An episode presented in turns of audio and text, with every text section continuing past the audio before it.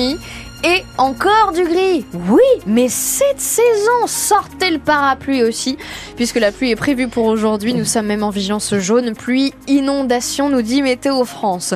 Pluie donc avec de la pluie normalement jusqu'à à peu près le début d'après-midi. Ce sera peut-être un tout petit peu plus sec dans l'après-midi, mais pas vraiment beaucoup d'espoir de voir des éclaircies. Grisaille dominante et douceur aussi. 11 degrés ce matin par exemple à Barfleur, Cherbourg ou Montfarville, jusqu'à 14 degrés au maximum dans l'après-midi. 7h30 les infos, Jacqueline Fardel, nouvelle vague de fermeture de classe dans la Manche. Une carte scolaire discutée hier à Saint-Lô pour la rentrée de septembre, 44 fermetures envisagées et 8 ouvertures. Les syndicats ont voté contre. La décision finale, ce sera la semaine prochaine, le 15 février. Mais ce qui est déjà acté dans le secteur privé, c'est la fermeture de l'école Saint-Michel de Picoville. École ouverte depuis 80 ans, mais aujourd'hui, les effectifs ne sont plus ce qu'ils étaient et ce sont donc les derniers mois d'existence, malgré la mobilisation des parents, Antoine Lifou, qui ont ont appris la nouvelle vendredi. À la sortie des classes, les enfants ont la mine basse. Bah moi j'ai pas envie, on est bien dans cette école. Comment t'as réagi à cette, euh, à cette nouvelle? Bah j'étais triste.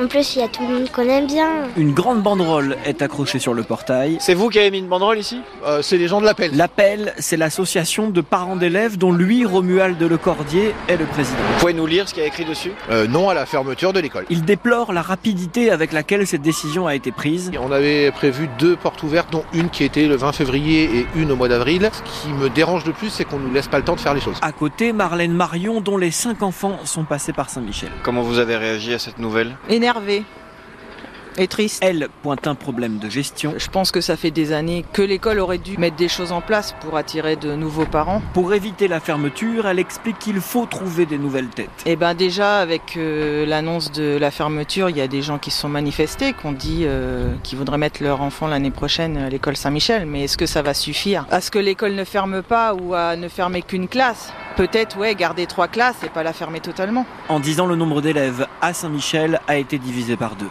Et aujourd'hui, il y a moins de 50 élèves dans l'école qui fermera donc à la rentrée. Dans un communiqué, les familles s'estiment abandonnées et sans solution.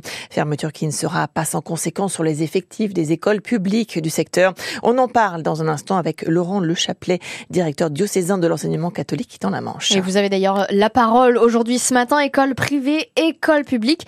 Y en a-t-il une meilleure que l'autre? Selon vous Appelez-nous au 02 33 23 13 23. L'éducation nationale qui était touchée par un mouvement de grève hier, le deuxième en une semaine. Les enseignants mobilisés notamment contre les groupes de niveau envisagés au collège. Mouvement assez peu suivi en Normandie. Le rectorat a comptabilisé 8% de grévistes.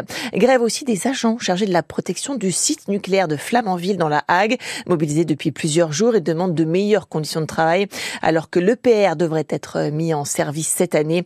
Attention, il peut y avoir des opérations de filtrage et des ralentissements dans le secteur. Ils disent être les grands oubliés des annonces de la semaine dernière. Les agriculteurs bio mobilisés aujourd'hui, déplacement devant l'Assemblée nationale à Paris. Une dizaine de professionnels manchois font le déplacement. Dans le secteur agricole, c'est perquisition hier au siège de Lactalis à Laval en Mayenne et chez le patron du groupe à Paris, le géant du lait soupçonné d'une fraude fiscale massive. Chaque victime sera représentée par sa photo dans la cour des Invalides. La France rend hommage à ses ressortissants tués dans les attaques du Hamas en Israël le 7 octobre dernier. Il y a quatre mois, jour pour jour, 1160 personnes tuées, 42 Français ou franco-israéliens. Cérémonie organisée à la mi-journée, présidée par Emmanuel Macron en présence d'une cinquantaine de familles.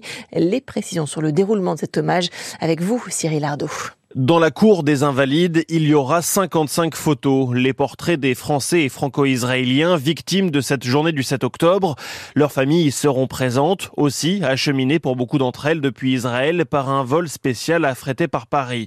L'hommage débutera par le Kaddish, la prière funéraire juive, suivi d'un discours d'Emmanuel Macron, d'une minute de silence et de la Marseillaise. Dans sa prise de parole, le chef de l'État promet de condamner l'antisémitisme, un cancer universel selon l'Élysée. La cérémonie de ce matin sera plus largement un hommage à des victimes du terrorisme. L'attaque n'a certes pas eu lieu sur notre sol, mais cela reste le plus lourd bilan côté français depuis l'attentat de Nice le 14 juillet 2016. Enfin, la cérémonie dépassera nos frontières puisqu'elle sera diffusée en direct sur un écran géant à Tel Aviv, en Israël.